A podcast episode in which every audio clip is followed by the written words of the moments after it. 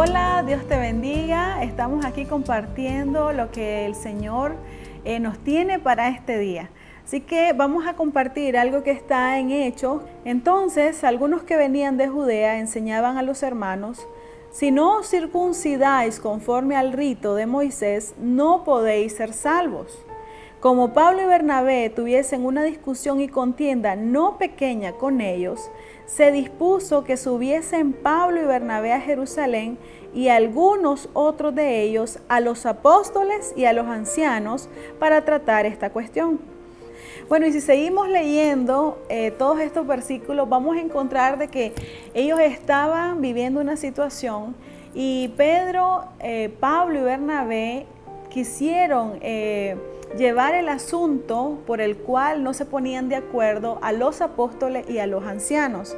Y todos estos versículos nos enseñan cuatro puntos que yo pude eh, observar. Número uno, debemos analizar cuál es la situación. ¿Qué situación, en qué situación ahorita tú te encuentras? ¿Qué situación estás viviendo? ¿Qué circunstancia, prueba o problema estás viviendo? Número dos, eh, debemos de encontrar unas personas o varias que sean llenas del Espíritu Santo que puedan hablar a nuestra vida. Eh, Pablo y Bernabé habían tenido una discusión y ellos decidieron ir a otras personas para encontrar un consejo sabio. Número tres, debemos de tener un acuerdo. Eh, lo más importante es de que nosotros encontremos acuerdo en lo que dice la palabra de Dios, no en lo que yo pienso, no en base a mis experiencias, no en base a lo que he vivido, sino en base a la palabra de Dios. Cuando estamos en acuerdo, dos o más personas, basado en la palabra de Dios, entonces vamos a poder encontrar eh, la mejor opción para poder eh, tomar una decisión.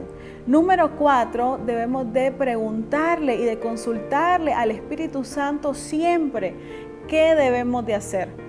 ¿Qué es lo que el Señor nos está diciendo? Dice en Juan 14, 26, pero el consolador, el Espíritu Santo, a quien el Padre enviará en mi nombre, Él os enseñará todas las cosas y Él os recordará todo lo que os he dicho. Entonces siempre debemos de incluir al Espíritu Santo en nuestra toma de decisiones.